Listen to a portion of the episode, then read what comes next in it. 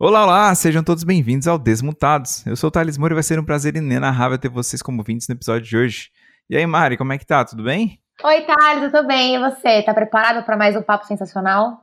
Eu tô preparado e tô nervoso hoje, Mari. Tá nervoso? Ai, meu coração. Tô nervoso, eu tô nervoso. Você eu é entrevistar... fã do nosso convidado? Eu sou fã do, do nosso convidado. Eu, eu estou acostumado a, a, ouvir a voz dele ah. nas narrações de pôquer. E... Olha só, esse homem então gosta de um carteado, é isso? Ele gosta de um carteado, ele é narrador de pôquer, ele é editor de, de, de colunas de pôquer, ele é, na verdade, ele é a voz do pôquer brasileiro. Chique. O, quem, quem, quem gosta de assistir pôquer aí nos últimos pelo menos 10, 15 anos é, está acostumado com as narrações e bordões de Vitor Marques Zapata, que é o nosso convidado de hoje, o Vitão. Ei! Então bora pro episódio que tem muita coisa legal que a gente pode saber desse convidado. Bora!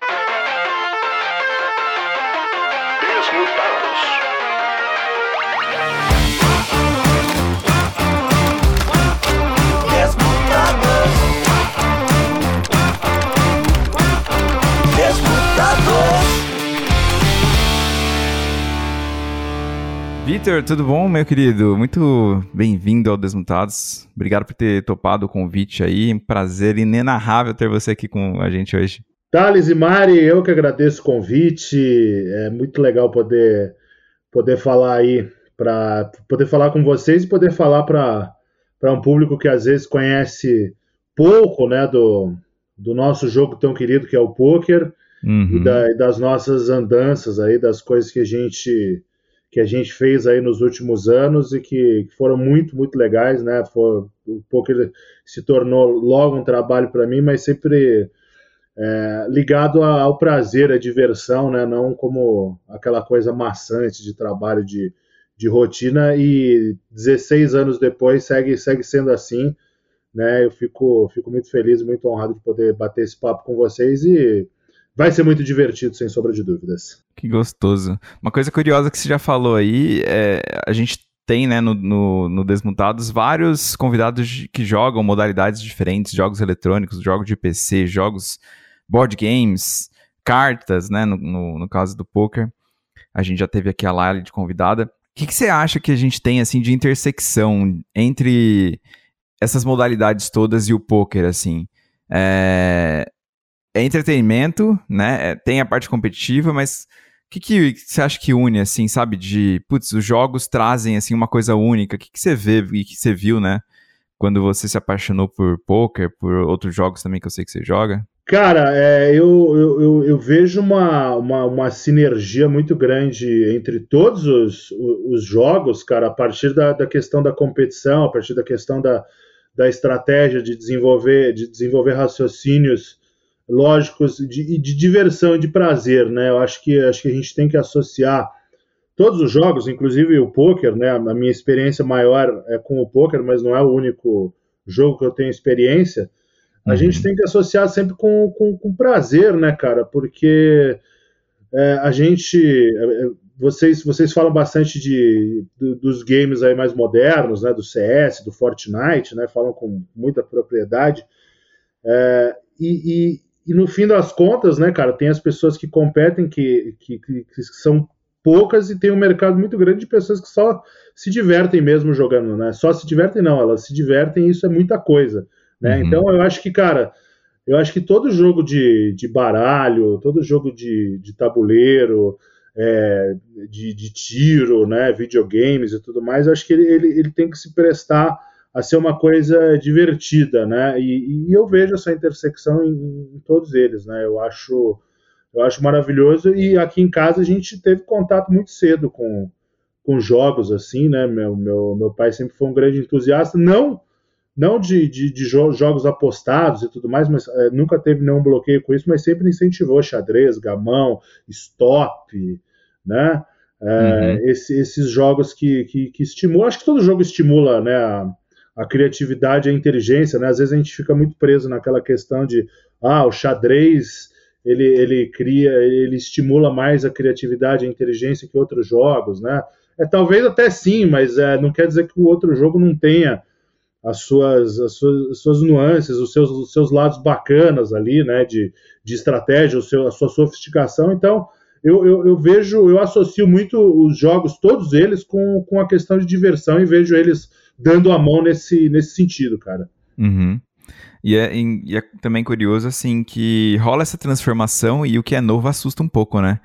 Porque a gente já bateu um papo aqui com convidados que eles lembraram do, do caso do. É, que se falava, né, que videogame estraga televisão e, Nossa, e, e tudo que é novo isso. tem um pouco desse, desse medo, desse ranço, a tendência das pessoas de. A gente não chamava de fake news na época, mas de criar esses boatos, né, em torno da, de que faz mal, de que aqui, isso e aquilo. E às vezes a gente esquece mesmo desse lado de desenvolver, né? E se você for é, analisar uma, um jovem né, que joga Fortnite e, e, e, falar que ele não, não, não é estimulado a ter raciocínio rápido, a usar a lógica dele, é, tanto quanto, ou às vezes de forma similar ao xadrez, né? Acho que só mudou a, a, a época, né, de repente, mas são jogos, e, e, se naquela época, né, mais antigamente a gente não tinha um, um, Fortnite da vida, mas a gente tinha outros jogos, a gente tinha cartas, a gente tinha... Uh, enfim, é, tabuleiro, RPGs, que também estimulava a criatividade e a lógica, né? Você falou que ainda que na sua casa isso, isso veio é, mais do lado do seu pai. Como é que ele jogava? O que que quais foram os seus primeiros contatos assim com jogos? Foi com xadrez primeiro?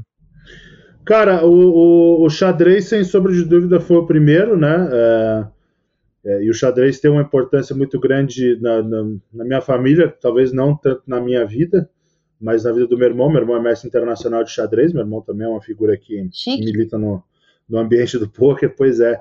Uhum. Mas é, a, a, gente cresceu, né, uh, torcendo para o meu irmão ir bem nos campeonatos de xadrez, né, que ele, que ele jogava, e cresceu pr primeiramente com esse exemplo do meu pai, ensinando a gente a jogar xadrez, ensinando a gente a jogar algum algum jogo de baralho, jogando stop com a gente, jogando bola também, jogando futebol, né? Eu, eu não desassocio os, os outros esportes do, do, dos, dos, jogos, né?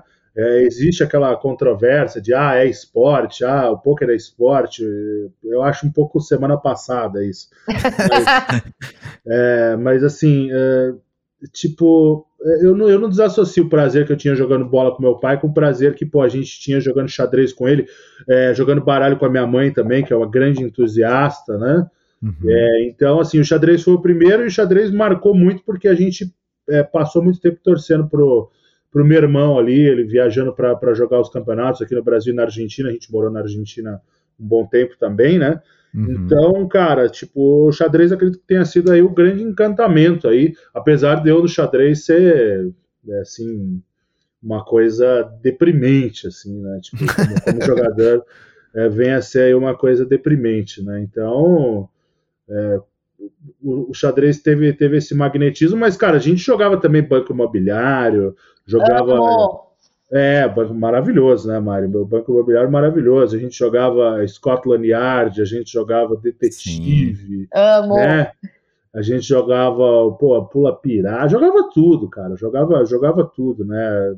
Era era uma, um congraçamento familiar maravilhoso, né? Quando, quando a gente se colocava para para jogar. Então, é, é isso, cara. O jogo sempre, sempre teve uma parte importante na nossa vida. Uhum. Nesse intercâmbio entre países aí, você morou na, na, na sua adolescência é, em Buenos Aires, né? Você acha que teve tam, também alguma diferença ou peculiaridade, assim, com relação a ter morado em outro país e seu, sua, a cultura de, de jogos de forma geral? Você acha que isso te influenciou de alguma forma? seja né, no, na profissão que você vê até depois, ou seja pela paixão por, pelo, pelo, time, pelo time de lá, né, pelo River Plate, pelo futebol de lá. Como é que, como é que a influência da Argentina né, é, é presente em você nesse sentido, assim? Cara, tô, na parte de jogos total, né, é porque eu aprendi a jogar gamão lá, né, ah, é? o gamão foi minha primeira minha primeira profissão, né, é, digamos assim, né, eu fui jogador de gamão, então eu aprendi a jogar gamão indo, indo ver meu irmão jogar algum torneio, vendo, vendo uns, uns, uns, tiozões lá, uns coroas jogando. Falei, pô, quero aprender esse jogo, achei legal tal. E, e Buenos Aires tem uma comunidade de árabes e judeus, né, que são as pessoas que, que jogam gamão, assim, que tem o gamão como, como seu jogo favorito, é, tem uma comunidade muito grande, né? Sabia, e, que legal. E, e, eu aprendi a jogar gamão ali, e, e, ali comecei a jogar. Então ali desenvolvi a paixão pelo gamão, já que, pô, eu, quando meu irmão jogava xadrez, eu ia mesmo só para ver, né? Uhum. Não, não tinha como como ter, ter, nenhum tipo de protagonismo ali. Gamão comecei a jogar mais, comecei a jogar lá com, com os coroas e tudo mais. E, e, o gamão ele vai ter uma, uma, uma parte fundamental na minha transição para o poker, porque no gamão, é, já de volta para o Brasil, eu conheço mais dois jogadores que, que tinham a minha idade, porque o resto do pessoal era uma faixa etária mais. Né, mais que idade você tinha na época? Mais acima. Quando eu voltei para o Brasil, tinha 19, mas aí eu comecei a, a jogar gamão, a Vera aqui, com 22, 23, né? Sei.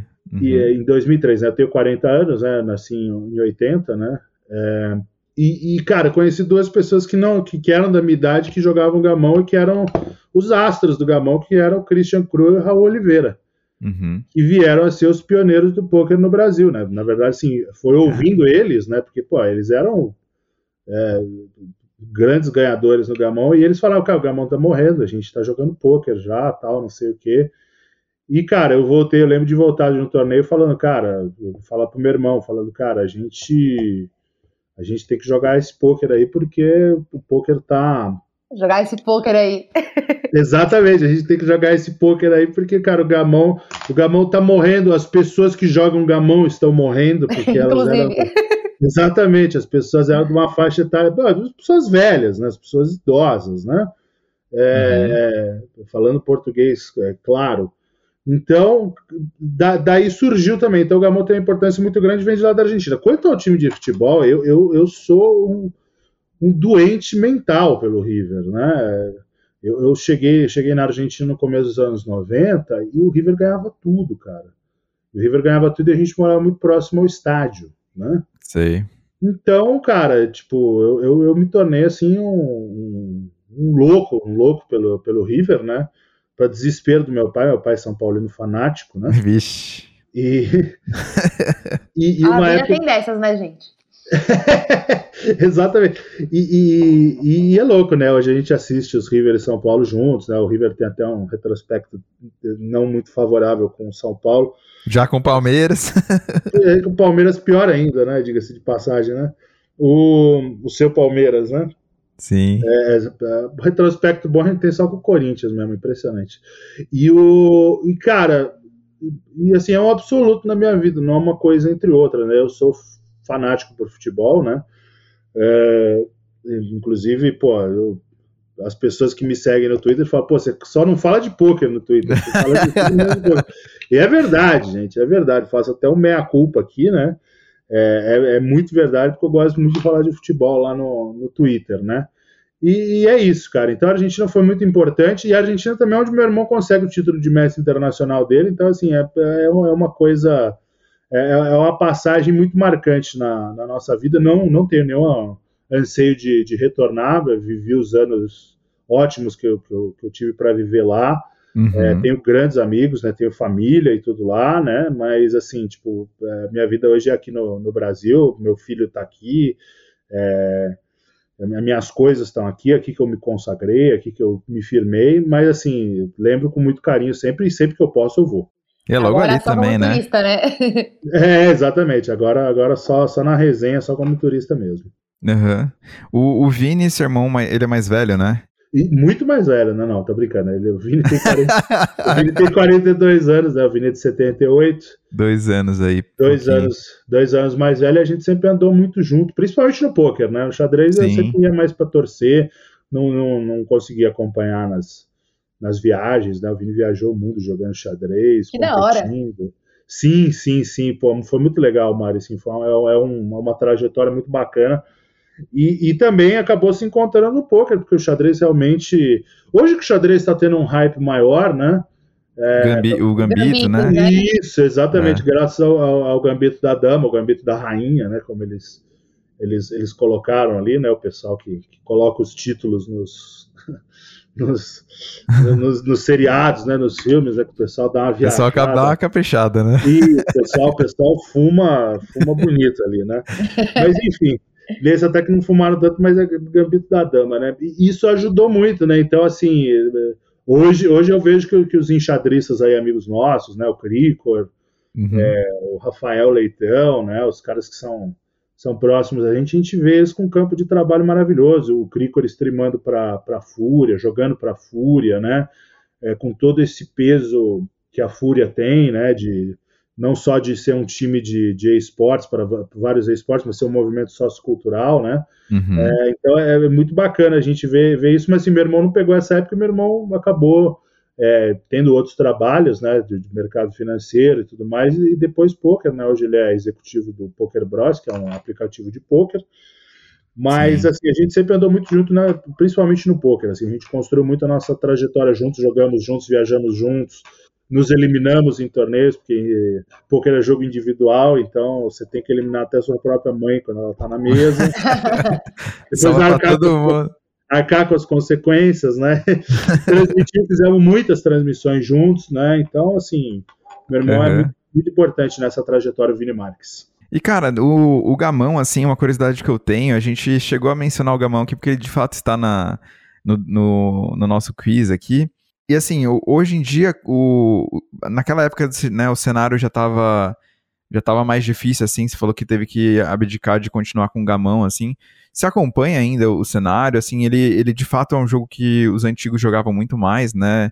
A gente tem outras possibilidades de jogos hoje em dia e não vejo jovens é, aprendendo muito, mas assim, eu também não acompanho, então é, é, é parte, é ignorância minha, assim. Como é que como é que tá hoje? Você vê isso sendo retomado em alguma cultura, em algum lugar, ou, ou já era?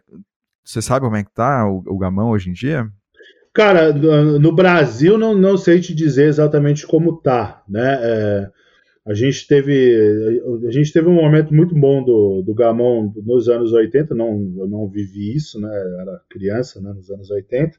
Uhum. É um momento que o gamão ocupou aí um, um lugar para além das colunas sociais, ali, aquela coisa toda, né?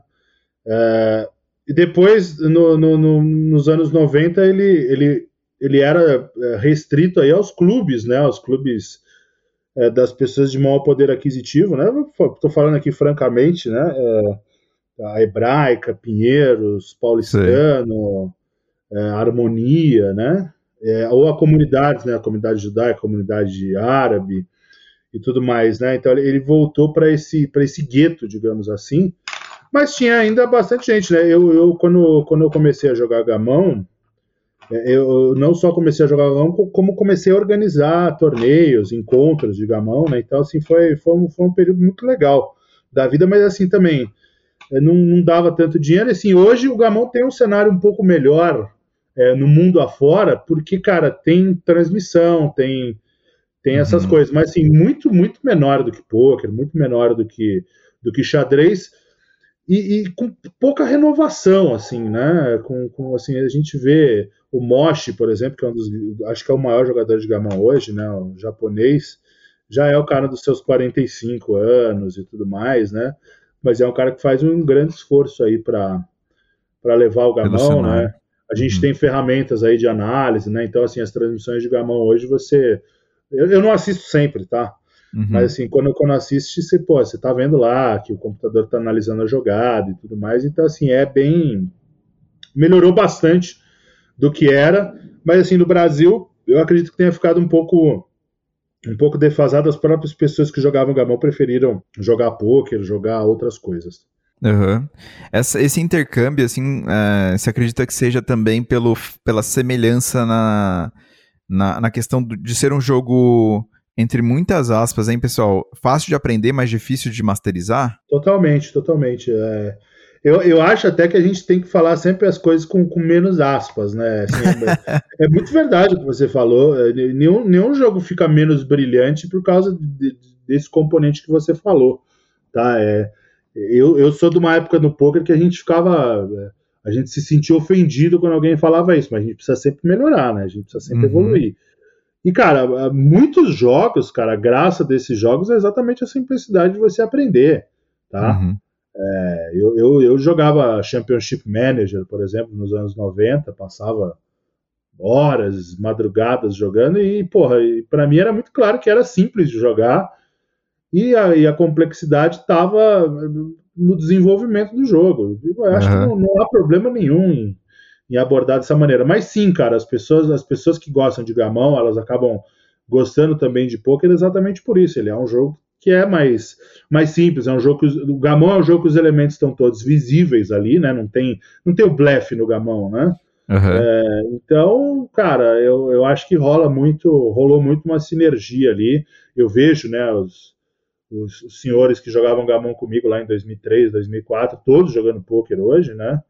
E, e, e, ou viajando para jogar cassino, essas coisas todas, né? Então, acho que tem uma, uma certa semelhança, sim. Uhum.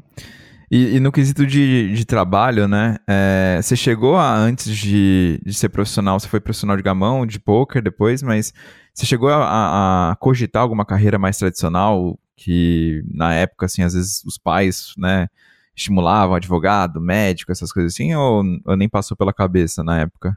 Thales e Mari, Tô confessando aqui para vocês que eu fiz de tudo para não trabalhar. Maravilhoso. eu fiz. Acho que no fundo eu, todo mundo, né, tem esse, esse, esse sonho. Eu fiz de tudo para não trabalhar. Não é, não é, não é ser vagabundo, ser chupim, receber mesada do pai, até porque não, não tinha essa condição. Mas assim, eu fiz de tudo para não trabalhar nos, nos, nas carreiras convencionais. Respeito muito, né? Não, não, não tô aqui tripudiando de não uma carreira tradicional claro. nem nada. Mas é, eu e meu irmão a gente fez de tudo para ficar nos jogos ali que a gente gostava e tudo mais. Né? Meu irmão conseguiu mais rápido que eu. Mas assim, eu, eu, eu estudei administração seis meses, né? É, exatamente para descobrir que lá não era meu lugar, não, cara. Tipo, eu já, já cheguei num momento lá na faculdade que eu, que eu ia para a faculdade e ficava dormindo dentro do meu carro no estacionamento. Porque assim, tipo, não, não, era, não era ali que eu, que eu queria estar, entendeu? Uhum. É, mas assim, meus pais nunca, nunca, nunca fizeram nenhum tipo de pressão, tá? Nesse sentido. Tipo, ah, vai ter que trabalhar, vai ter que, vai ter que ser doutor, aquela coisa, vai ter que ser engenheiro. Ah, mas não. pelo fato do seu irmão já ter é, uma, uma carreira, vamos dizer assim, né, no, no, xadrez desde novo, eles também deveriam ver essa, essa questão de trabalhar com os jogos de uma outra forma, né? Pô, totalmente, cara, totalmente, né? Eles viram, por exemplo, que, pô, meu irmão, meu irmão, é, o xadrez não, não pagava muito, mas, por exemplo, meu irmão jogava os jogos abertos do interior de São Paulo por uma, por uma cidade, eu, eu não vou lembrar qual, acho que é Paulínia, mas enfim, acho que a cidade é o é o menos relevante, mas ele ganhava 800 dólares por mês em. Porra, é um milhão de reais hoje em dia. É, exatamente.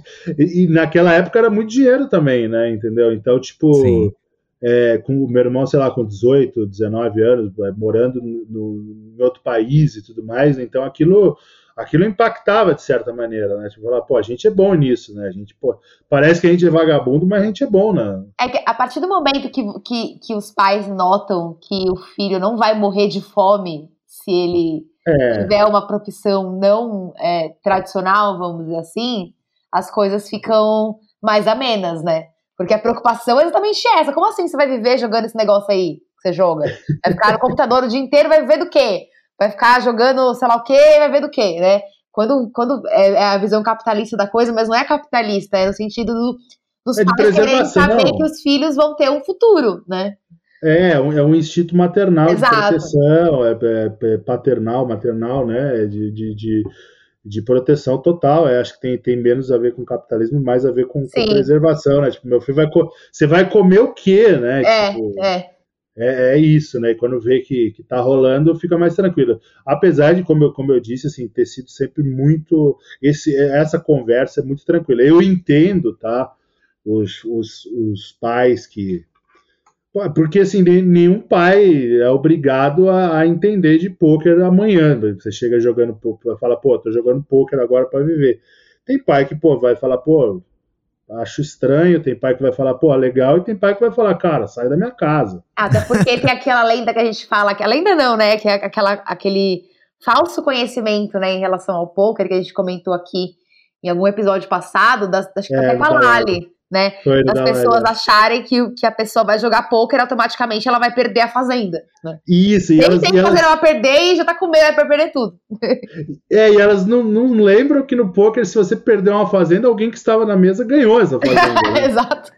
Um tem dia razão. você perde a fazenda, um dia você ganha a fazenda. Exatamente, poker você não joga contra a banca, né? O poker é um jogo de soma zero. Você perdeu uma fazenda, mas alguém que estava jogando com você ganhou, né? Então, é, até, até aproveitando esse gancho, que é, é maravilhoso, eu, eu vi vocês falando isso no, no, podcast da. Eu ouvi vocês falando isso no podcast da Lali. É, é, o poker, né, ele, ele tá no rol das coisas que são contadas do, do lado do perdedor, né? É. é. Seria mais ou menos como se você contasse a história do futebol pelos caras que romperam o ligamento cruzado anterior, né? Tipo, puta, Sim, futebol, exato. puta, futebol não é bom, cara, porque, pô, os caras rompem o ligamento cruzado anterior, não vai jogar isso, meu filho.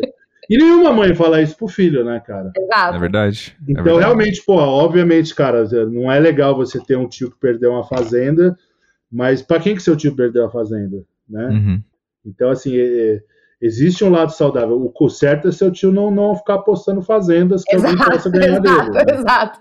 O certo é seu conhecido apostar que, que ele pode apostar, né? É, é, é, nisso que a gente trabalha há muitos anos no, no, no mercado do poker, né? É, hoje com muito mais tranquilidade para falar isso do que em outros tempos, né? Uhum. Mas, mas é eu, eu, essa história da, da, da, Fazenda ela é maravilhosa, porque assim, ela, ela aparece em todas as rodas, né? É. E aí, e aí para um pai falar isso para um filho, né? Voltando para onde a gente estava, para um pai virar para um filho e falar isso, cara, é dois palitos, né, cara? Sim. Sim. Tipo, falar, caralho, velho, eu conheço. Às vezes o pai não conhece nem ninguém que nem conhece, é, exato.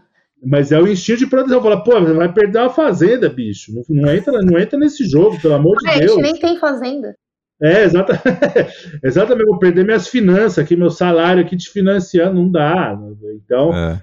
a, as pessoas que jogam poker têm que ter muita paciência para explicar de uma maneira agradável também, não, não mandar o pai para aquele lugar, entendeu? Tipo, explica. É, senão perde a linha, né? É, exatamente, explica direitinho, conversa. Senão, senão o pai vai falar, pô, além de tudo, meu filho tá agressivo esse jogo aí. Além de tudo. Tá envolvido com a jogatina. Isso, virou, virou psicopata, não me respeita mais, entendeu? Então, assim, você que está ouvindo o podcast, o Desmutado, se você for começar a jogar e seu pai não gostar, conversa com ele na moral, conversa com ele na manha né? É, verdade. E combate e combate essas coisas com informação também, né? Hoje... Justamente, é. justamente. É. Não é. Vai fazer que nem o Lobão lá que quebrou o violão na cabeça do pai, né? Não, pô, hoje em dia, assim, assim é engraçado, né? Porque eu, a gente já fala hoje em dia como. A gente, tá, né, a gente tá nessa do poker aí há uns 10 anos, você mais, né? Você Sim. acaba vendo mesmo essa transformação. Assim, há um tempo atrás, isso era, era constante, esse negócio de você ter que ficar explicando. Começou a diminuir, assim. E, e, daqui a um tempo não vai ter mais esse papo chato de fazenda. A gente vai estar tá falando, vai ser outro papo, a gente vai estar tá falando de, de, de, talvez do lado positivo, talvez o jogo mude, né? A gente perca esse hábito ruim aí de, de antigamente de ter que ficar explicando e Isso, tudo mais. E a coisa evolui, né? ainda bem, que bom. Quando você enfim, começou a, a olhar para o poker como profissão, assim. É, quando que foi, assim, que você falou, puta merda, é, é isso, assim, tipo, é para cá que eu vou, e, e, largou mão, assim mesmo, abriu mão, né, no caso da, da carreira que estava ali no Gamão, e você sentiu que, putz, curtiu o jogo, dá para viver disso, você lembra quando que foi esse momento, que quando que ele chegou, assim, pra você? Foi no começo de 2005, eu organizava o torneio de gamão no restaurante Tanger, na Vila Madalena, um restaurante marroquino. É, a, Legal. A, dona adorava, né? Uhum. E dava lá 16 pessoas, a gente jogava lá 12 pessoas, 10 pessoas. E teve um, teve um, foi, era uma terça-feira, sempre uma terça-feira. E, e, e, aí teve uma terça-feira que rolou entre safra, sei lá, se era feriado, que porra que era. E sei lá, deu quatro velhos lá jogando, né? Deu quatro velhos lá jogando, aí meu irmão me ligou e falou, cara, eu tô aqui no, no Morumbi, uhum. tá tendo um puta torneio de pôquer aqui, né? Na mansão. Isso, é, tipo, no, no cassino clandestino, vamos falar a verdade? Não é o cassino do, do Gabigol, mas... no cassino clandestino, pronto, não, não tem problema falar, né? Foi no passado, né? Já foi, não existe mais. Foi, faz, faz 16 anos, né? É, no cassino clandestino no Morumbi, falou, pô, tá tendo puta torneio de pôquer aqui, comes e bebes e 50 loucos jogando aqui, não sei o que tal. Falou, pô, vem pra cá. Eu falei, puta, velho. Você levou os velhos. cara, não, eu larguei os velhos lá. Falei, ó, falei, ó, hoje eu não vou jogar, vocês jogam aí, o dinheiro da inscrição tá aqui, dei pra dona ali, falou, você paga X para quem, for, pra quem falar que foi o campeão, e X pro segundo, e eu tô indo embora, e depois eu acerto aí o que eu comi e tudo mais. E aí eu fui jogar esse torneio, cara. Eu fui jogar esse torneio. É, é, é uma história meio aconteceu pra caralho, mas ela é verdade. Nessa tá? época você já sabia jogar poker, então? Já, já. Eu aprendi a jogar Texas Hold'em, fazendo parênteses rápido aqui. Eu aprendi a jogar o Texas Hold'em em 1997. Meu irmão foi jogar um torneio de xadrez em Nova York e voltou falando, ó, aprendi um poker novo. A gente já sabia jogar poker porque meu avô materno tinha ensinado a gente, poker de cinco que cartas. Uhum. Poker fechado. Fechado, é. Que até a dona Lali falou, o poker fechado tem mais sorte. Não é bem assim, né? Tem mais o quê que ela falou? Ela falou poker fechado tem mais sorte. Não, ah, não, sorte. Não, não, é tão assim, a Lali é minha amigona, né? A Lali mora aqui perto de casa, ela é muito minha amiga, né? É, mas, pô, poker fechado é maravilhoso. Mas assim, meu avô ensinou a gente a jogar de criança, a gente jogava de brincadeira, essas coisas todas. Quem fazia a melhor mão ganhava. E nessa, desse jeito era sorte mesmo, né? Uhum. Mas a gente aprendeu a jogar, depois aprendi a jogar em 97, e depois comecei a, a, a ver o filme Cartas na Mesa, que eu até achei meio boboca e tudo mais. Vi que uhum. tinha.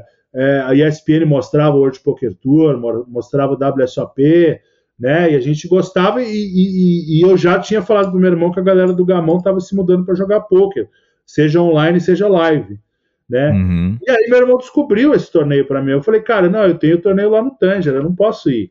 E aí ele me ligou e aí, pô, e aí foi o diabinho falando, né? Pô, vamos lá, né?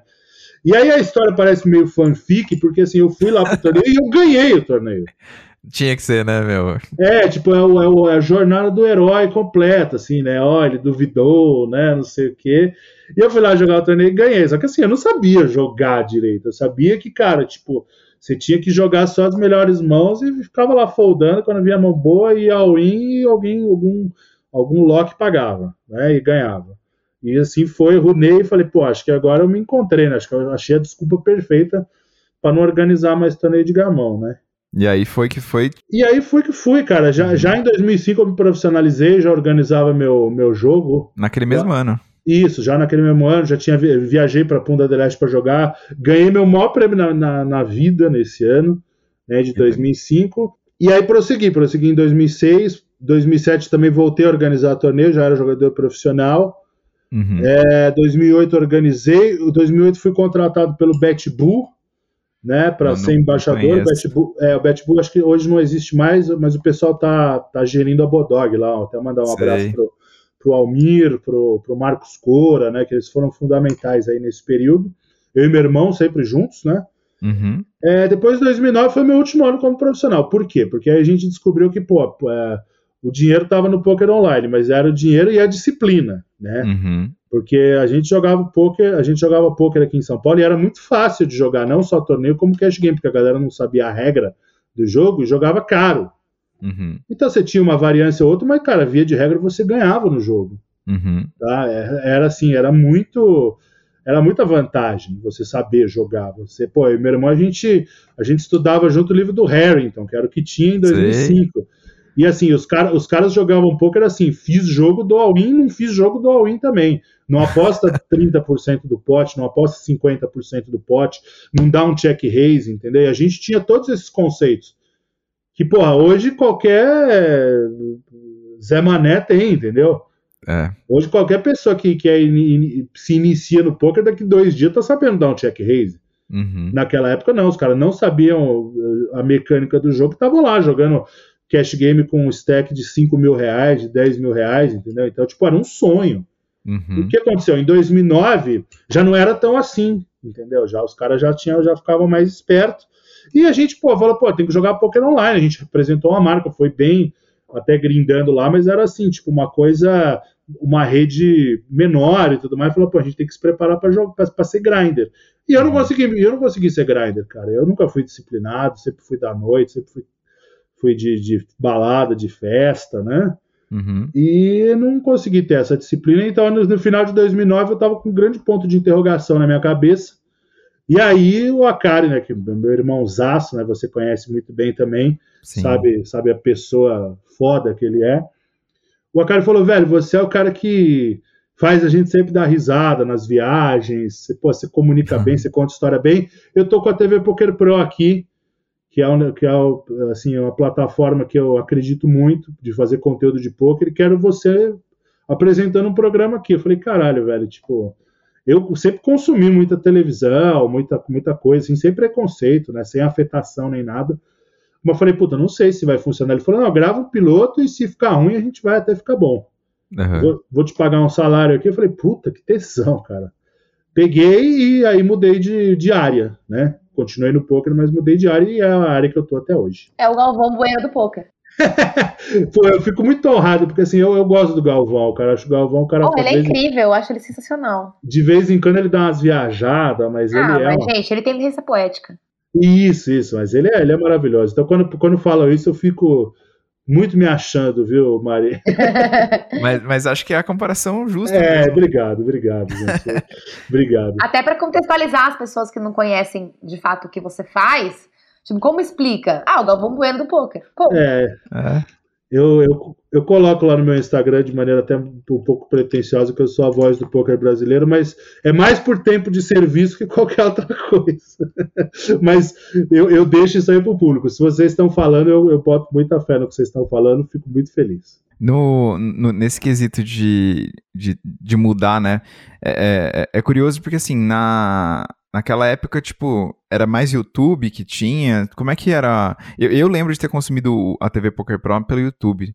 E, inclusive, foi por isso que eu lembro, né, de, de você daquela época, do Akari, de quando eu tava começando a aprender. É, e eu imagino que muita gente aprendeu daquela época, assim, né? É, como é que você vê essa evolução aí dessas plataformas, de, tipo, de como que você e a sua voz, no caso, né, chega pro pessoal hoje em dia, assim, é, e como é que chegou nessa, nessa evolução toda, assim, de as pessoas viam muito, ou era muito nichado, tá ficando mais, mais amplo? Você ganhou essa, essa relevância quando você foi pro Band Esportes, ou antes já tinha, você já tinha essa sensação de, putz, tô, meu, vingando aqui, como é que foi, né, nesse quesito de comunicação, né? Cara, é, eu... Eu acho que assim, é, o, o Band Esportes, quando eu, quando eu cheguei no Band Esportes em 2013, eu fiquei até o começo de 2019, isso deu uma validação muito boa para a minha, minha carreira. Né? Depois, uhum. depois que eu passei a fazer conteúdo de poker, né? a criar conteúdo de poker, trazendo para um termo mais atual, eu sempre imaginava que a gente pudesse falar de poker na, na televisão. Né? Uhum. Eu, eu, não sabia que seria eu uma, uma, das pessoas a falar, mas assim, eu gostaria que fosse. Né? Uhum. Quando, quando o Juliano Maisano me chamou, é, eu, eu, eu, me senti assim muito honrado, muito feliz. Agora, aí para ser sincero, né? É, o Band Sports trouxe uma validação maravilhosa, abriu muitas portas para mim, abriu muitas portas para o poker em si, né? Mas assim, eu não fiz uma transmissão como eu fiz de mesa final de BSOP Millions, é, com, com a audiência que eu tive no, no Band Sports, tá? O programa, o programa no Band Sports ele tinha lá sua audiência fixa, era boa para casa, mas eu fiz transmissões uh, no Super Poker com mais gente vendo. Uhum. Né? Eu fiz transmissão com o Neymar numa mesa final de High Roller com, com 30 mil pessoas vendo, 40 mil pessoas vendo. A gente sabe que, pô, quando a gente fala do, dos games aí, né, do, dos esportes, né, do Gaulês, por exemplo, esse número não é, né, esse número não é nada, né? Uhum. É, eu, apesar de não, de não consumir tanto, por exemplo, eu sei quem é o Gaules e acho ele um comunicador maravilhoso. Todo mundo sabe, é mesmo que não consuma. É, exatamente, ele, ele transcendeu, né, o, uhum. os, os, os esportes, né, então assim, mas por pouco ele, esse número é muito expressivo quando a gente fez essa transmissão. E a gente teve números expressivos também sem sem o Neymar, né? A gente teve Sim. números, só para não dizer assim, ah, quando o Neymar vai, ah, porra, até o campeonato de cuspe à distância vai, vai, meter 100 mil pessoas vendo. E é, jogador de futebol costuma cuspir bem, né? Cuspir bastante, é. inclusive, né? Diga-se de passagem. Né? Então, cara, não, eu fiz, eu fiz uma mesa final do Acar em Barcelona que, cara, era eu, eu, lembro que foi num domingo de manhã, então eu me senti, na, nessa mesa final do Acar em Barcelona, me senti O próprio Galvão Bueno ele narrava Ayrton Senna domingo de manhã para o Brasil inteiro, aquela coisa toda, né? E a galera é. acorda pra, pra ouvir, pra ser é fodida, né? Era, é, foi foda, foi foda. Foi, é, é, é essa é a expressão. Então, assim, o, o, o poker, ele. O, o Band Sports ele ajudou muito a, a, validar o poker, mas assim, eu acho que ele não ajudou a crescer o poker, mas isso não é uma crítica. Uhum. O, o poker precisa dessa, precisava dessa validação e o Poker Night continua lá até hoje, né? Eu, eu que não, não, não continuei em 2019, coisas, são coisas da vida né, coisas do, do, do profissionalismo, a gente tem que estar tá acostumado, eu espero voltar algum dia, mas também não assim não, não durmo infeliz por causa disso. Uhum. Esse, formato do o Poker Night, ele, é, ele passa é, o cash game ali, né, e, e as narrações eram feitas uh, em off, né, isso, não era, o programa não era ao vivo, né? Não, não, o Poker Night a gente fez, a gente fez uma ou duas edições ao vivo, que era tipo uma mesa redonda, uma conversa, Uhum. É, foi por 2014, foi até quando a gente esteve na Band aberta, né, antes da Copa do Mundo de 2014. Mas depois a gente passou para o formato gravado mesmo, né? A gente, a gente aumentou os dias na grade, a gente ia ao ar de segunda a sexta, né? Uhum. É, então a gente, a gente fazia o voice-over dos, dos torneios, dos cash games ali que a gente tinha, que a gente recebia do patrocinador. Cara, foi uma experiência muito boa, né? E ali, ali na Band a gente cruzou, cruzou com muita gente. Tipo, eu conheci o Neto, que é uma pessoa fantástica. Não, não, sou amigo do Neto, mas, cara, o Neto é uma pessoa. Ah, ele é incrível, né? Ele é foda, cara. Ele é foda, né? Eu, uhum. eu sempre fui muito amigo do, do Alfinete, do Pânico, então eu trombava ele lá. Fiquei muito tempo sem ver e fui reencontrá-lo na, na Band. Ele é meu, meu, meu irmãozaço, né? Então, assim, conheci muita gente maravilhosa né? É um aprendizado que eu levei para a vida. E, cara, e, e, e, sem assim essa força do Band Esportes hoje, né? Que o, Band, o Poker Night lá no Band Esportes ele está hoje, infelizmente, sem patrocínio, né? Até pô, se, se alguém estiver vendo aí. Alô, marcas. É, alô, marcas, exatamente. Você, vocês que têm muito contato com marcas aí. É, o poker precisa, como qualquer coisa, ser financiado, né? Então, tipo, o Poker Night precisa, as nossas transmissões estão sempre precisando, apesar do Super Poker ter um, um leque de patrocinadores grande, né, que, que garante aí a, a sobrevivência dele. Mas, uh, assim, o, o, Super Poker para mim é, é, o maior, foi o que mais trouxe, o que eu vejo que foi mais que mais trouxe gente pro pro poker de maneira direta ou indireta, cara. É o trabalho uhum. que o Super Poker fez desde a sua criação. Eu fui fundador do Super Poker em 2005, né, depois deixei e voltei como contratado em 2013. E tô, tô, tô até hoje lá no Super Poker, né? Sou profissional, claro, amanhã posso estar em outro lugar, mas assim, eu, eu, eu reconheço a importância do Super Poker como responsável maior aí pelo, pelo, pelo poker transitar nessas áreas. Claro que, pô, ESPN também tem uma baita de uma importância, assim, é o primeiro contato, né? Mas aí a galera que entra no poker, ela se mantém pelo, pelo, pelo Super Poker, pelo trabalho que o Super Poker e os portais dedicados, né, do nicho fazem, fazem uh, até hoje. Uhum. Você falou que, é, em termos de papel de crescimento de, do, do, do, poker, você acha que esses programas né, de gravados, assim, você acha que não, não tem um peso tão grande? É, queria entender um pouquinho mais disso, assim. É porque ele é mais uma porta de entrada do que, de fato, ensinar o jogo e, e desmistificar? O que, que seria? Cara, eu, eu acho assim, em termos quantitativos, né, em termos de, de, de audiência, essas coisas todas, ele, ele, não é tão significante, né? Eu, eu até traço paralelo assim, por exemplo, hoje a gente vê no, no Instagram, por exemplo, né, que, que, que a galera faz é, narração de jogos de várzea, por exemplo, de futebol de várzea, né? Uhum. E tem lá 400 mil pessoas, né, vendo, 300 mil pessoas, 100 mil pessoas assistindo, né, uma transmissão com o celular na mão, uhum. né. Então, isso para mim, vendo de fora, isso para mim muda o jogo do, do futebol de várzea, né. É, o poker não chegou a ter esse número na, na televisão, mas era importante que o poker estivesse sendo veiculado na televisão como uma coisa saudável, uhum. como uma coisa esportificada, tá? Para não entrar na discussão do esporte. É, e, e, uma coisa que, que apresenta campeões ali toda semana, né? Então, se, se, se, pelo quantitativo talvez não tenha sido relevante, pelo qualitativo foi demais, por demais relevante, porque aí a gente pode mostrar as autoridades, né? É, a gente pode mostrar a sociedade, as pessoas, até, as, até os, esses jovens que estão começando a jogar poker, eles podem mostrar para os pais, falar, cara, o poker está sendo passado na televisão, né?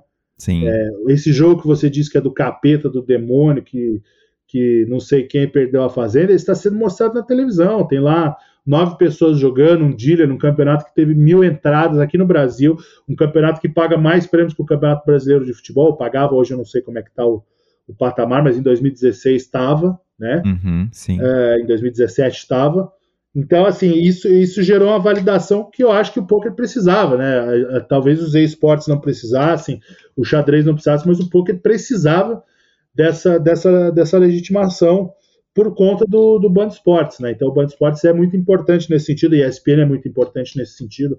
Matéria da Globo é, é, é importante, entrevista com a Cardeu Albial, as matérias que o Bruno Lohans fez é. sobre poker no Globo Esporte, no Esporte Espetacular. Verdade. Né? A gente vibra vibrava quando ia pro Globo Esporte poker. É, né? maravilhoso. Tem uma é. narração minha, cara. O, o Bruno é meu irmão, mas o Bruno, quando ele fez essa segunda matéria sobre poker, a primeira a primeira que ele conseguiu emplacar no Globo Esporte foi quando o Akari ganhou o WSOP em Vegas. Uhum. Né?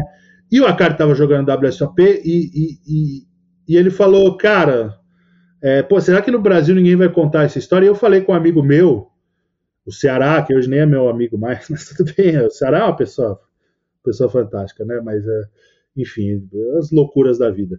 E eu falei com o Ceará, eu falei, pô, Ceará, você é amigo dos repórteres aí do Bruno Lohans tal, não sei o que. Ele falou, não, eu vou viabilizar isso aí, ele vai falar com você. E aí ele falou comigo, pegou alguns dados, depois, lógico, foi falar com a cara, coletou as imagens e jogou no Globo Esporte. Depois ele colocou a narração minha quando o Ronaldo foi jogar o Masterminds. Então, porra, eu fiquei feliz demais ali, porque, pô, eu também, também mostrei para as pessoas assim que, pô, eu, eu, sou um narrador de poker que, pô, já apareceu na Globo, fiquei me achando pra caralho. Então foi. Animal. Foi maravilhoso, assim, foi, e tudo isso teve, teve muita importância. Não sei né, se, se essas matérias, se essa entrevista com o Bial trouxe é, milhões de novos jogadores. Com certeza trouxe novos jogadores mas que isso validou, que isso ajudou a, a gente a, a, ter paz, a ter tranquilidade, a ter é, a, ver, né? a ver legitimidade foi muito importante. Eu acho que é assim, meio como as casas de aposta, quando elas, elas patrocinam jogadores de futebol, acho que elas buscam a legitimidade. Eu não sei se, se ela botar um, uma camisa ali no Rivaldo vai fazer ela abrir novas contas, mas que vai dar uma baita legitimidade, vai dar. Né? Sim. Então eu, eu, vejo essa, essa passagem do poker pela televisão absolutamente como, como um, validador que a gente precisava, que a gente não tinha. Uhum. É, era só a gente lá gritando com os caras que falavam que poker era jogo de azar, mandando tomar naquele lugar, sendo bloqueado por, por, pelo Flávio Gomes, que hoje é meu amigo, inclusive o Flávio Gomes falava que era carteado, jogo de vagabundo, aquela coisa toda. E ele é um gênio, né? Hoje é, hoje é meu amigo total. Então era, era assim, cara. Então a gente precisava da TV mesmo. Mas eu não sei se o. Você falou aí do, dos esportes, né? Eu não sei se eles não precisam. É, porque acho que precisar talvez seja muito forte para o caso do de esporte, porque as cifras são grandes o suficiente, independentemente de estar na TV ou não. Sim. Mas eu acho que na, no, no, quesito ser mainstream, sabe? Ser, é, ser reconhecido até pela, pela avó que nunca ouviu falar de jogos, sabe? Tipo, que não é da, da, da geração eu acho que tem um papel que ainda é importante, assim. Então, por exemplo, você, sei lá, minha mãe vê no, minha mãe que está ouvindo esse podcast com certeza, ela, ela vê cada vez mais, né, na, na Globo, passando, né, do jogo que eu jogo aqui em casa, putz, cara, querendo ou não, é uma sementinha que planta, né, na, na cabeça dessas pessoas que são de outra geração, que podem até entender mas é, é, é, assimila diferente. É, putz, caramba, tá grande assim. Pô, tem gente que né, tá, tá se profissionalizando nisso, tá indo pra TV. Querendo ou não, é uma validação e a televisão ainda é a maior é, mídia no Brasil. Então, é onde chega mais longe, né? Querendo ou não. Então, é, é, às vezes o esporte não depende disso, mas para se tornar massivo assim, ele tem um papel ainda, né? Talvez daqui a um tempo isso mude, mas não sei, eu tenho essa percepção. Ai, gente, faz 10 anos que eu escuto, até para mais, que a internet vai fazer a televisão não ter mais importância, e a gente vê todo dia a televisão pautando a, o Twitter, por exemplo. É, uhum. Vai ser muito difícil a gente chegar em um momento que a TV não, não, não tenha esse papel importante de popularizar as coisas e, e levar para fora da bolha. É, começou a acontecer o, o caminho inverso, né? Que eu acho também interessante. Às vezes a, a, matérias na TV são pautadas por memes e coisas que aconteceram na internet. Né? É quase como se fosse um cabo de guerra, vai. O, ainda acontece mais o contrário, né? A, a TV pauta o, o, a internet, mas eventualmente esse jogo vira, né? Não sei.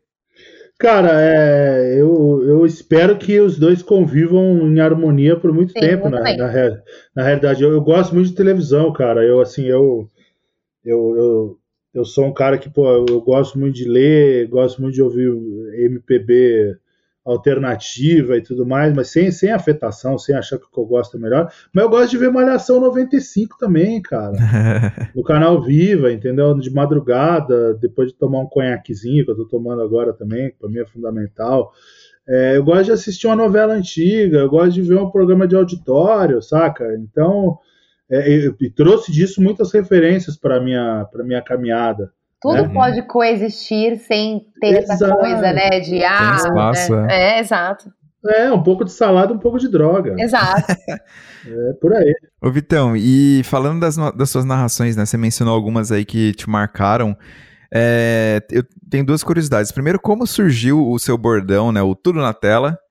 E, é, e depois eu queria que você contasse alguma. Né, tirando, talvez tirando essas que você já mencionou aí por cima, mas uma que foi memorável, algum dia que você, que você curtiu demais, assim, ou uma jogada que você gostou de narrar, um dia que você curtiu, um, algum lugar que você foi narrar, sei lá, algum momento marcante, assim, da sua, da sua carreira como, como narrador e comentarista? Cara, vamos lá. É, o Tudo na Tela surgiu. Cara, porque assim, eu achava muito sem graça falar ao Windows jogador 6, né? Isso, isso o dealer que, que o áudio vinha no meu retorno e que o pessoal de casa pode ouvir lá no fundo, ele já falava uhum. né? Então, assim, eu precisava de um componente de emoção, né? Eu, eu particularmente, eu, eu achava que se eu, se eu tinha missão de narrar o torneio de poker, eu, eu tinha que fazê-lo com, com emoção. Justo. Né? Pelo menos, no, pelo menos na transmissão ao vivo. No Band Esportes era outra coisa, porque televisão, você está entrando na casa da pessoa, né? Na sala da pessoa, às vezes está mais de uma pessoa, então você tem que ser um pouco mais contido. Acho que é assim que a, que a televisão funciona, até as narrações de futebol, se a gente comparar, né? Tem até aquela, aquele vídeo do do Adnet, né, narrando é, futebol no rádio, futebol na televisão, né?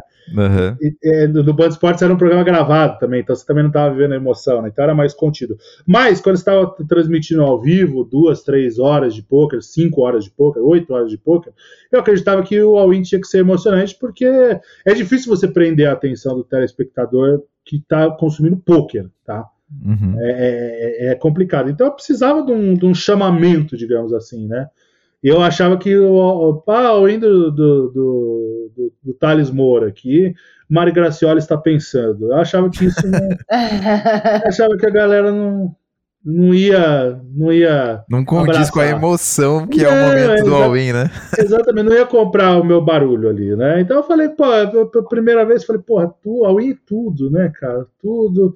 E não sei o que. E aí, cara, tipo, eu falei, cara, preciso ter alguma, alguma chamada. E aí, cara, o, o cara que estava cortando a transmissão, sei, sei lá, estava desatento ali na transmissão, e aí ele falou: olha a tela. Né? E aí, cara, sei lá, acho que o cara, o cara que deu ao in falou tudo, eu falei, tudo na tela, agora, não sei o que e tal, e ficou. E ficou uhum. assim, pô, o cara que estava comentando comigo, nem lembro quem era, é, Ivan Martins, sei lá quem que era. É, falou, pô, gostei de tudo na tela. A gente foi pro break depois. Ele falou, pô, gostei de tudo na tela. Eu falei, agora é tudo na tela, bicho. agora é tudo na tela. E ficou, e ficou tudo na tela. Então, assim, era, era um chamado à emoção que é o vivenciar um de poker numa transmissão e numa transmissão comigo, né? Então, assim, ficou minha, minha marca registrada a partir daí, né? Um, uhum. um chamado aí de todos para se emocionar junto, se emocionem junto comigo. Sim, total. Não, e traz muito.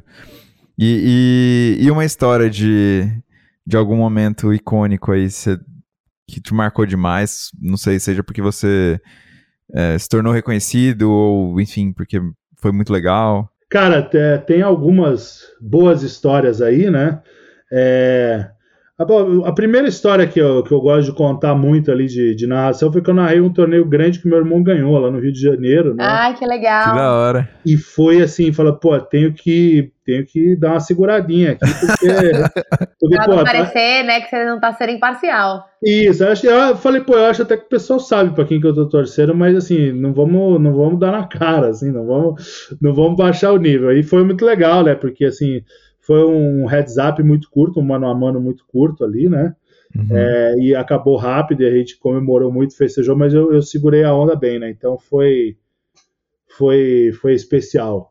E, uhum. e, cara, teve também a mão do, do Reino River, né? Que, que é outro bordão é. meu, que aconteceu no BSOP Millions de 2015, né? Uma mão surreal, uma mão que rodou o mundo, com milhões de visualizações no YouTube. PokerStars colocou como a mão mais é, Oh My God de todos os tempos, né?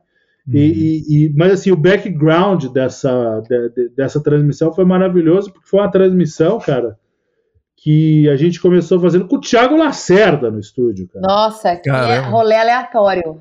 Exatamente, um rolê, um rolê pra lá de aleatório, né? Tipo, o, o Thiago Lacerda ali, o Thiago Lacerda estava em São Paulo fazendo uma peça, gravando um comercial, sei lá o que, que ele estava fazendo. E ele gosta de poker, ele foi lá, velho. Ele foi lá, só que, pô, ele tava no salão, a galera começou a encher um pouco o saco dele e falou, pô, mas é, alguém falou pra ele, falou, não, vai pro quarto, não sei o que, assiste lá. Ele falou, não, eu quero ficar aqui, velho. Só que, pô, não dá pra ficar no salão. E ele ficou lá na transmissão, né? Eu tenho até a foto no, no Instagram, posso até mandar pra vocês depois. Uhum. Ele ficou lá assistindo e vibrando junto, cara, com a transmissão ali. que da hora. Dando pitaco. É, entrou, da massa.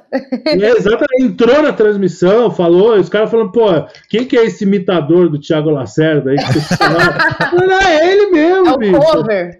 É, é, é o próprio Thiago Lacerda. Lacerda, que está aqui conosco, e a galera sem acreditar. Então, assim, foi, foi muito legal, cara. Foi, foi muito legal. Essa mão é o, o sobrenatural de Almeida, né? O imponderável que aconteceu, que o poker tem disso. Né, e essa uhum. mão rodou o mundo. E, cara, e, e, outras viagens aí que, que eu fiz, né? Que a gente a gente ia para uma mesa final como, como jogador ia, a gente ficava nervoso, a gente. Total. A gente, pô, não dormia direito, falava, pô, uma puta responsabilidade, a família do cara vai estar tá vendo. Mas, por uhum. outro lado, o público também tá vendo e não quer que você. Se o cara jogou mal, você não fale que ele jogou mal, porque a família dele tá vendo. Porque você vai cruzar com ele no corredor daqui a pouco, entendeu?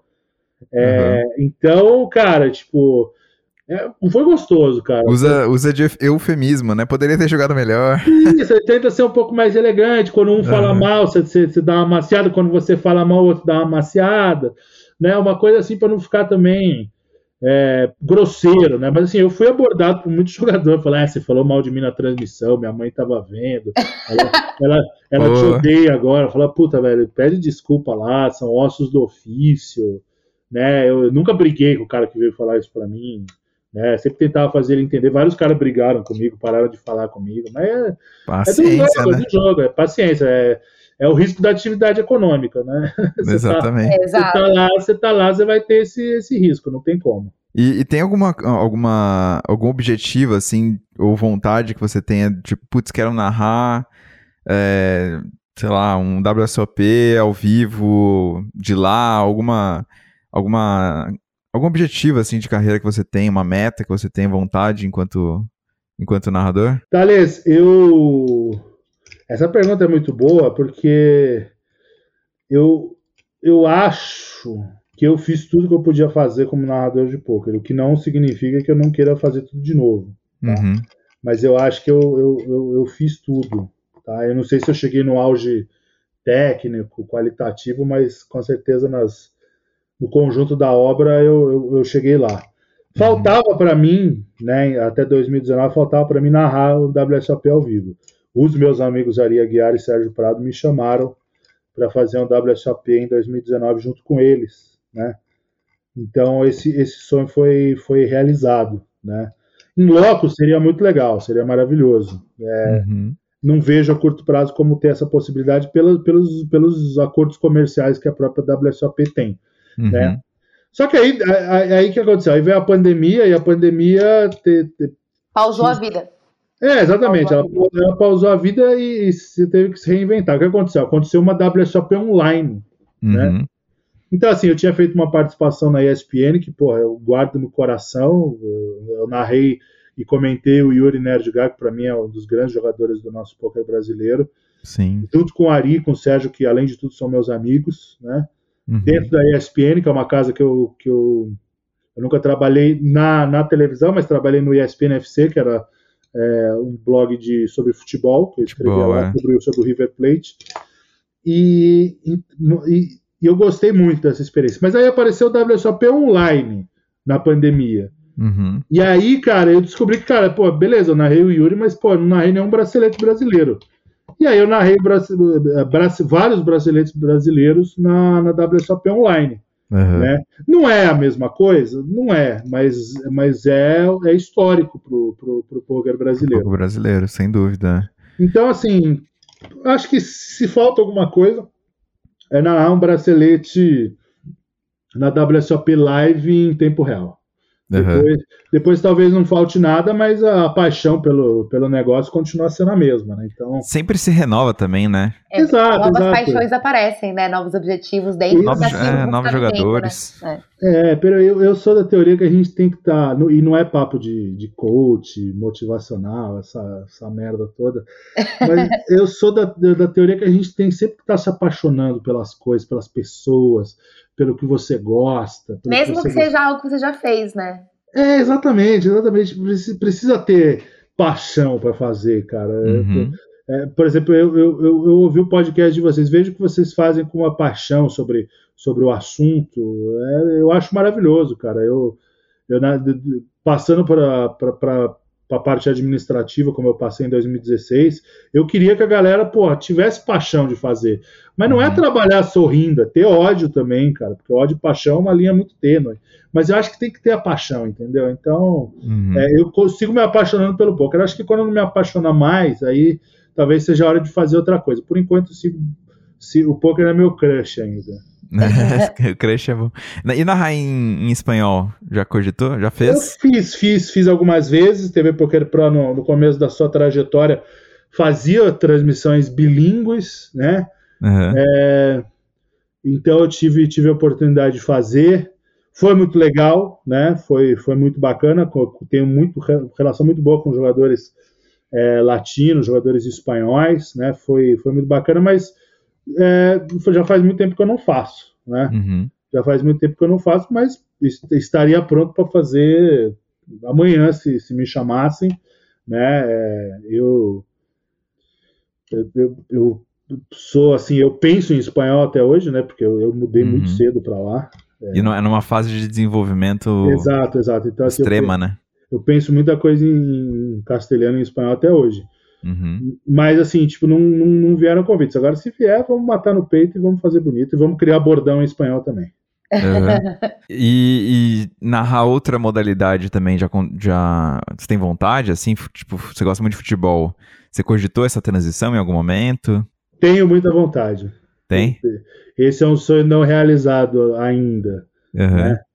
É, tenho, tenho muita vontade de narrar um jogo de futebol. É, narrei jogo de futebol entre jogadores de pôquer, né? Foi muito uhum. legal. Mas eu gostaria, eu gostaria. Quando eu estava no Band Esportes, eu pedia sempre para Soninha, né? Falava, Soninha, me coloca numa escala aqui, né? Me dá uma chance tal. Aí teve um dia que ela falou: ó, o Oliveira Andrade, ele tá. Ele vai narrar um jogo da Série B da Itália, só que ele tá com. tá gripado. Se ele não vier, você vai fazer. Só que o Oliveira Andrade veio. Droga. Ah. É. E eu falei, puta, que que, que, missão, né? Substituiu o Oliveira Andrade, narrou 300 Copas do Mundo, né? Aquela coisa toda. Mas, mas não rolou. Então, assim, eu fiquei, fiquei, fiquei na vontade, mas, pô, eu tenho 40 anos. Eu acho que eu ainda chego lá. Ah, com certeza. Com certeza. E é louco como as coisas, às vezes. Vamos supor que se tivesse narrado nesse dia, que rumo que as coisas não teriam tomado também, né? Pois é, cara. É muito é. doido cogitar, né? Isso, assim.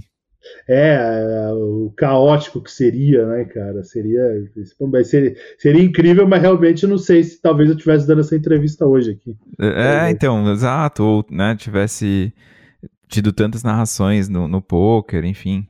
Mas muito massa, cara. Muito legal saber, assim, um pouquinho desse, desse outro lado teu aí. Eu conhecia bastante coisa, mas é, ouvindo de você, a sua história da, da, desde a Argentina, do gamão, da família, é muito legal quando a gente... Demais entende, né, como é que a coisa desenrolou, assim, né? Legal, Nada é por acaso, né? Você vê, as coisas elas sempre têm um background ali, então. Sempre tem um é, background. Para é. quem tem vontade de, de seguir uma carreira, entre aspas, né, alternativa com os jogos, independente de qual seja o jogo, é, tem que correr atrás antes de, de querer brilhar ali no, no, no, jogo em si, né? Tem, sem, sem história não, não tem brilho. Justamente, concordo, concordo plenamente. E, e e, se, se a galera tá, tá buscando isso aí, a galera que tá, tá escutando a gente, vão atrás, mas vão atrás mesmo, tá? Não é, não é brincadeira, não, mas vão atrás que o resultado final é sempre muito bacana. Você acha que tem algum caminho das pedras, assim, especificamente para ser narrador? Seria fazer alguma coisa relacionada ao jornalismo? Ou, ou primeiro ir atrás da paixão do que, que, do que narrar e depois descobrir como narra? Você teria alguma dica nesse sentido?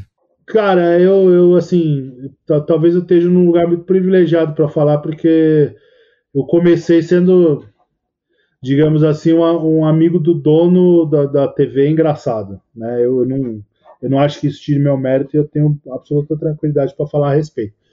E, e, e, também não tinha ninguém para fazer, né? Uhum.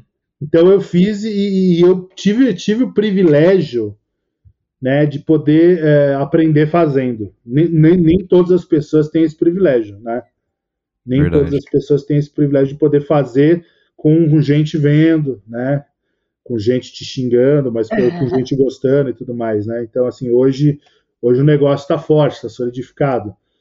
Mas eu acho, assim, que, que é, ser jornalista é, uma, é um caminho, é um atalho muito bom, né? Além de, para mim, ser uma profissão muito nobre, né? uma profissão que está. Eu não sou jornalista de formação, mas eu atuei como jornalista, atuo como jornalista, uhum. né? É, é, uma profissão que eu tenho muito respeito e, e que está sendo muito desrespeitada atualmente, né? Não sei se devo entrar aqui na, na, questão política, mas o podcast de vocês não quero, não quero estragar. Mas acho que quem me conhece conhece as minhas visões, né? Uhum. É, mas assim, é, o a minha visão é que o Bolsonaro é um filho da puta. Essa é a minha visão. É, não sei se você vai colocar no ar isso, mas enfim. Pode deixar, editor. É. Então, eu acho que ser jornalista facilita bastante, né, para você contar uma história. Uhum. E acho que você conhecer de pôquer, você ser apaixonado por pôquer, não precisa ser um grande jogador. Eu, não, eu nunca fui um grande jogador de pôquer. Nunca me reivindiquei como grande jogador. Eu, eu gosto mais da possibilidade de poder contar uma história e saber o que eu estou falando. Tá? Uhum o, o comentário técnico da mão é para o comentarista. Quando não tem comentarista, eu divido com o público. Eu, uhum. não, tenho, eu não tenho nenhum problema com isso. Eu não tenho nenhum uhum. problema com isso. É, esse, esse, insight é legal, sim, porque às vezes dá um fio na barriga do tipo, pô, eu não sei tudo, eu não sei o suficiente é, para poder a... comentar. Ainda mais num jogo que boa parte das coisas é discutível, né, ainda. É, é, é a Lali falou uma coisa no podcast dela que eu tava ouvindo com vocês, que a gente, que a gente, a gente tem que não ter vergonha de dizer que não sabe as coisas. É verdade. Sim, exato. Ah, é... E ninguém sabe tudo, né? Por mais que, que, a pessoa seja a mais respeitada no, no que ela faz, ainda assim se não houver dúvidas e questionamentos, a coisa acaba também, né? Exatamente. O, o mundo não é o Twitter, que todo mundo é especialista em tudo, cara. Sim. É, a, a, gente gosta do Twitter, a gente sabe, sabe bem, né? A gente pode falar a... mal, né? A gente que gosta é, e usa. O Thales até trabalhou no Twitter, né, Thales? Sim. É, então. Então é isso. Então o mundo não é o Twitter. Às vezes você não sabe alguma coisa, ué. É. Como é que, como é que faz? Exatamente. Então, assim, quando isso acontece, a gente tem que ser muito franco, falar, pô, eu tenho um comentarista aqui que ele, ele tem que saber o que ele vai falar, né? Eu sou narrador, eu tenho que saber perguntar. Eu não, eu não, tô, não tô falando, ah, eu tenho que ser, pode ser o cara que não sabe jogar poker. Não, eu sei jogar poker. Uhum. Né? Agora, eu não, pô, se eu fosse, se eu fosse pica das galáxias, eu tava lá jogando com o Yuri, entendeu? Eu tava lá jogando com o Padilha, não é o caso. Uhum, né? Sim, sim. Então, assim, é, o que eu falo para a pessoa é o seguinte: saiba jogar poker, saiba o que está acontecendo no mundo do poker, saiba se comunicar e, e, e, saiba contar histórias, cara. Saiba, saiba encantar, entendeu? Saiba. É, entenda que você narrar um torneio de poker, você, você vai narrar. Para cada uma mão boa, você vai narrar nove mãos bosta, entendeu? É, é mas é, mas é, pô. Tá... Não é show o tempo todo, né? Exatamente, não é, pô, não é headshot toda hora, que nem no, no CS, né? É. é ah, no futebol, você viver 90 minutos para ver um, dois gols, é, um não gol. Não é todo jogo que é do Barcelona, né? Exatamente, o Messi não entra em campo toda hora. De vez em quando você, você vai querer ver um futebol e vai estar tá lá jogando o Zezão, o Luizão, entendeu? Tipo, não tem como. E, é e, e, mas o narrador tem que embalar isso da melhor maneira possível. Então, o uhum. meu conselho é esse, cara. Se, se, comunique bem, goste de pôquer, entenda de pôquer. Não precisa ser o, o, o, Yuri, o Pedro Padilha, o Yuri Nerd Guy. Uhum. E, e, saiba, saiba contar, encantar o seu público. Acho que isso aí nenhuma faculdade ensina. Agora, pô, se você for jornalista, vai te, vai te facilitar bastante. Uhum. É, fazer uns. Acho que hoje em dia dá pra se arriscar em algumas coisas, né? Tipo assim, fazer uma live na Twitch, mete a cara a testar uhum. lá e ver o que o povo acha, o que o povo né? fala. É, faz uma narração, joga no YouTube e vê o que, que dá também, né? Tem, dá, dá pra se arriscar, assim, né? Exatamente. Dá frio na barriga, é óbvio que dá frio na barriga. Se fazer uma parada e tem duas visualizações. É. Mas vai acontecer e todo mundo começa do zero, pô. Um é, dia o Gaules também teve só duas pessoas assistindo o que ele estava fazendo. Exatamente, eu também é. tive duas pessoas, já, já ganhava salário e tudo, e tipo, porra, a audiência foi de cinco pessoas vendo. É. é às vezes a culpa não é sua, entendeu? Tipo, eu, por exemplo, cara, eu, eu assim, eu, eu, eu, sou tão ligado nessa ideia de narrar um jogo de futebol que várias vezes tá passando um jogo de futebol, eu ligo o microfone e começo a narrar eu mesmo aqui. Que da hora algum dia, algum dia eu vou estar preparado, entendeu? Verdade. Exato, que, exatamente. Quando a chance vier, eu vou estar preparado. E você que você que está ouvindo e quer narrar poker algum dia, ou quer narrar algum outro esporte, você pode fazer isso na tua casa. Você mete o mudo lá no, no canal e vai narrando você, cara. Tipo, Porra, baita ideia, baita ideia mesmo. Dá, dá pra fazer, cara, dá pra fazer. Espero uhum. que, que, que pô, a galera consiga aproveitar essa aí. Muito legal. A última pergunta, então, eu fiquei curiosa, né, porque você falou sobre vários, vários campeonatos você narrou, até com a presença aí do adulto Ney, enfim, né? Aí, que agora ele é adulto Ney, né? Exato. Eu queria saber qual que foi o campeonato com o prêmio mais rico milionário da história, assim, tipo, se for essa cifra aí, meu Deus do céu, dá para fugir que até ter outro nome, outra vida que resolvi a vida. Cara, o, o, campeonato maior que eu, que eu fiz cobertura, eu não narrei esse, esse torneio, né? É, mas foi o foi em Las Vegas em 2015 que foi o One Million for One Drop, né? Que era o campeonato. Ah, verdade. Você pagava, o jogador que quisesse jogar pagava um milhão de dólares. Qualquer um. Se eu tivesse um milhão de dólares, eu podia Qualquer um, pera lá, né? Não, não, assim, digo assim, não precisa. Dizer, não, qualquer não precisa, um, é, tipo, não precisa ser não, um jogador chancelado não. como os jogadores de pôquer. Se eu não, fosse uma amadora com um milhão de dólares. Poderia. É, é isso. É. Poderia. Poderia sim. É, tanto que o dono do Cirque de Soleil estava jogando, por exemplo. Os caras até fizeram uma piada lá, fala, pô, ele foi eliminado e ele deu uma reentrada, né? Então ele gastou 2 milhões ali e falou, pô, o ingresso do Cirque de Soleil vai estar tá caro esse final de semana. é bem como de filme isso, né? O milionário aleatório entra no. Isso, isso. O Guila Liberté, né? É o, é o nome dele. E, e, e, cara, é, a gente estava lá em Las Vegas e, e, e rolou esse, esse, torneio. O Antônio Sfandiari ganhou, um jogador conhecido, né? O cara que era mágico e tudo. Uhum. Foram 18 milhões de dólares de, de prêmio. Né? Gente. Né? E o... Eu nem sei quantos zeros tem. É, o, o Sfandiari ganhou isso sozinho ou ele tava. Não, ele tava. Investidor? Ele, ele tinha investidor, né? Ah. Nesse, nesse nível aí a galera joga tudo com investidor, né? É muito puxado, né?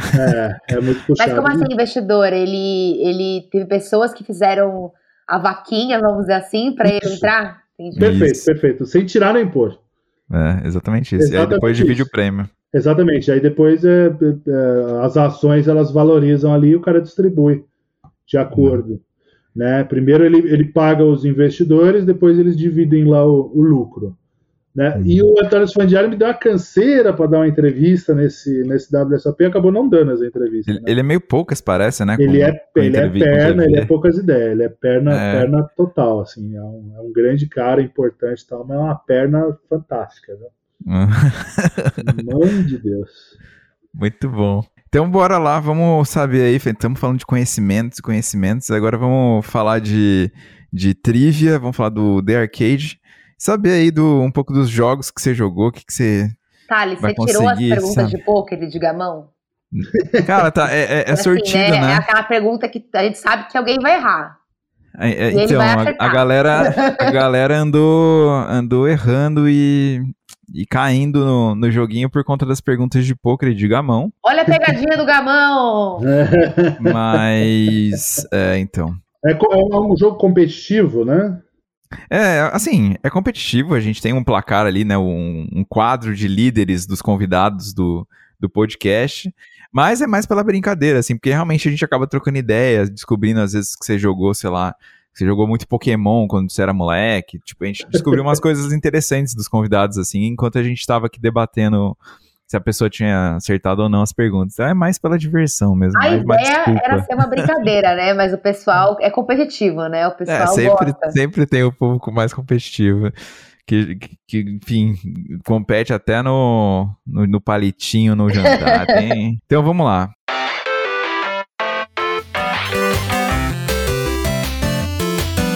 Então, é o seguinte, vou explicar as regras aqui.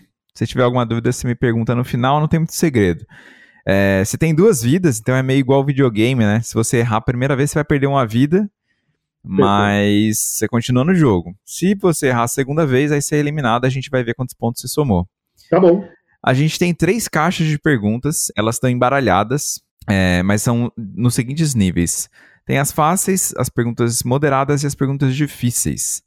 É, então eu vou pedir no começo, né, para você escolher uma caixinha de A a C.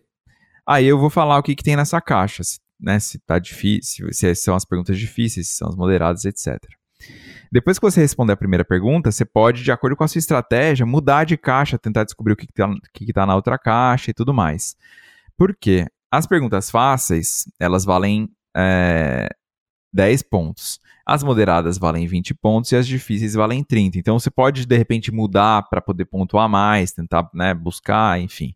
Se estiver achando muito fácil também, aí de acordo com o que você tiver de vida e tudo mais. É, e aí você também vai descobrindo né, o que tem nas caixas, que a gente vai revelando. Beleza? Tem alguma dúvida? Não, vamos lá, vamos lá. Qualquer coisa eu pergunto ali no, no decorrer do jogo. Então, beleza. Ah, uma coisa que eu esqueci de mencionar é que cada caixa tem 10 perguntas. Então dá pra zerar as caixinhas também. Tem gente que gosta disso. Inclusive. Tem gente que gosta desse, dessa, desse meta aí de, de, de zerar caixas. Então vamos lá. De A a C. É... Que, que caixa que você escolhe? C. C de moderadas. É, então vamos lá, você tem 10 perguntas na, na caixa de moderadas e elas valem 20 pontos. Perfeito.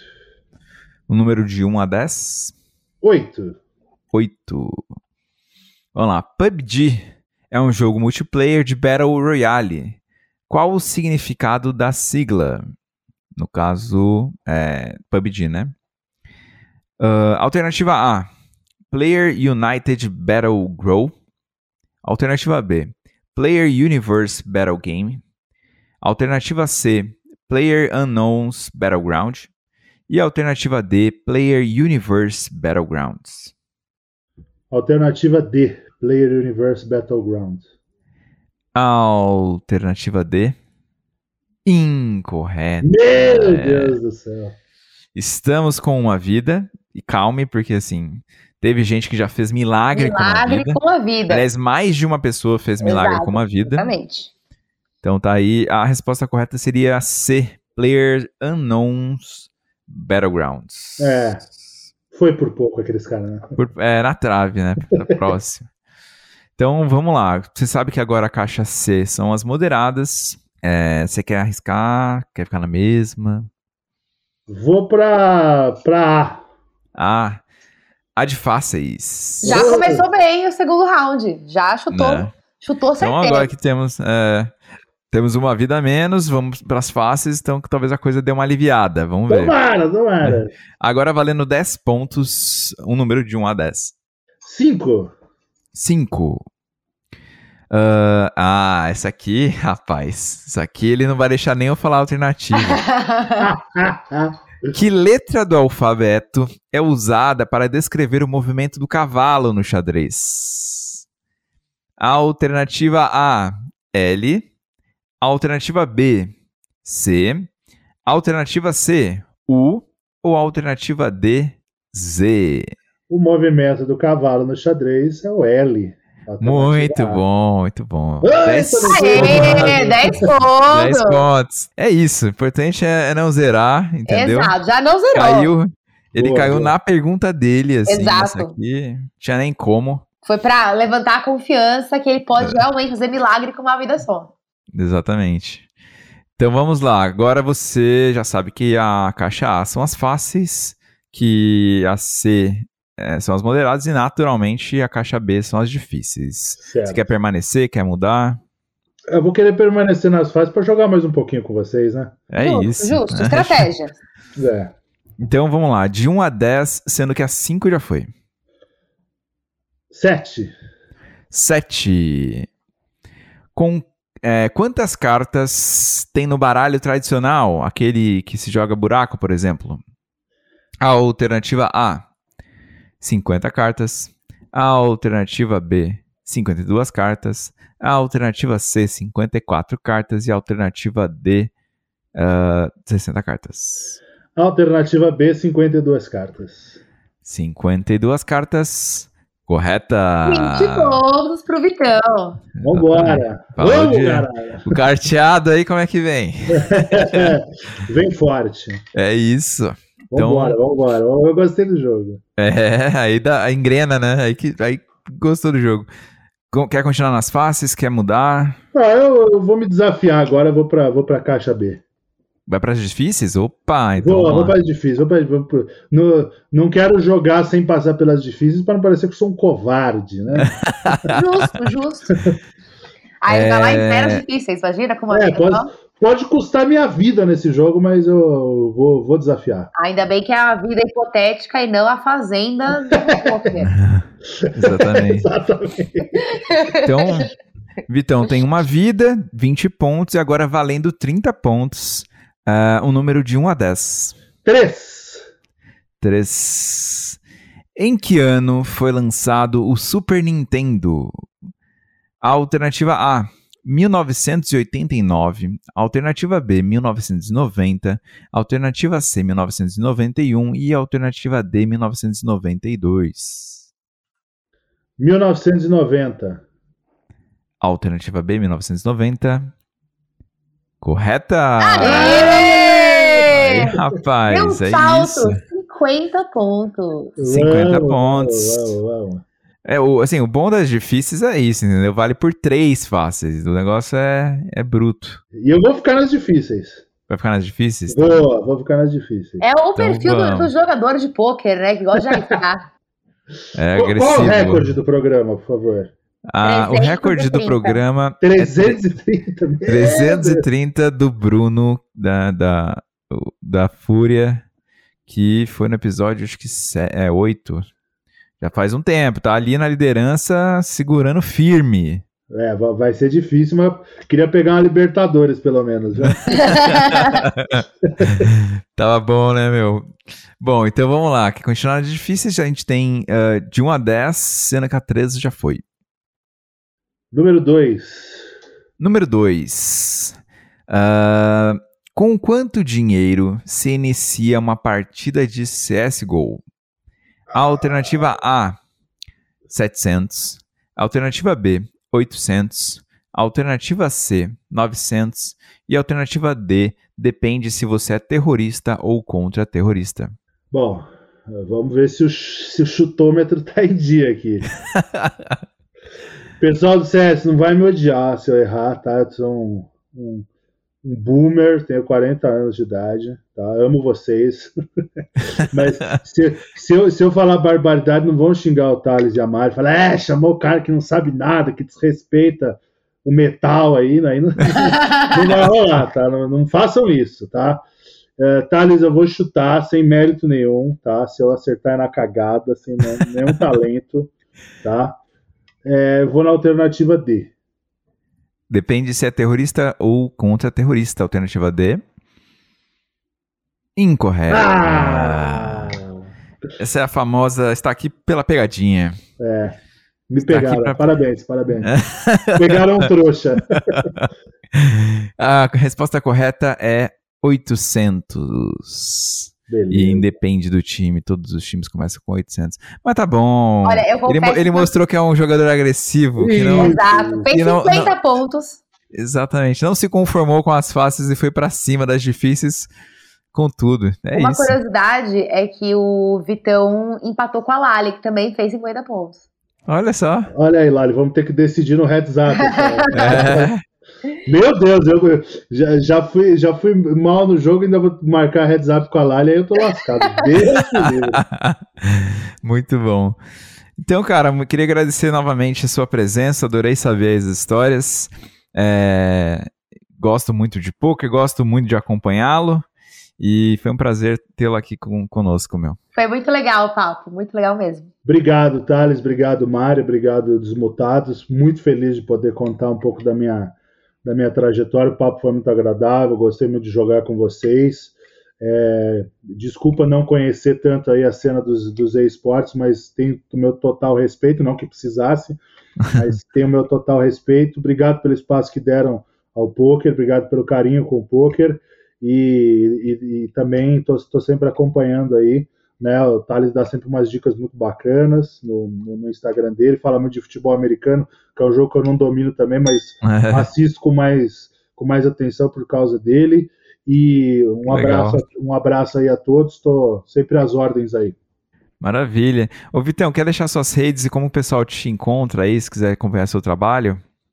É, se, se vocês me quiserem ver mais ou menos sério, instagram.com.br VitãoTV, tá? É, e se vocês quiserem ver falando groselha, twitter.com.br VMZ80. Famoso VMZ80. A comunidade de poker era tão forte no Twitter, né, meu? Eu é. lembro disso.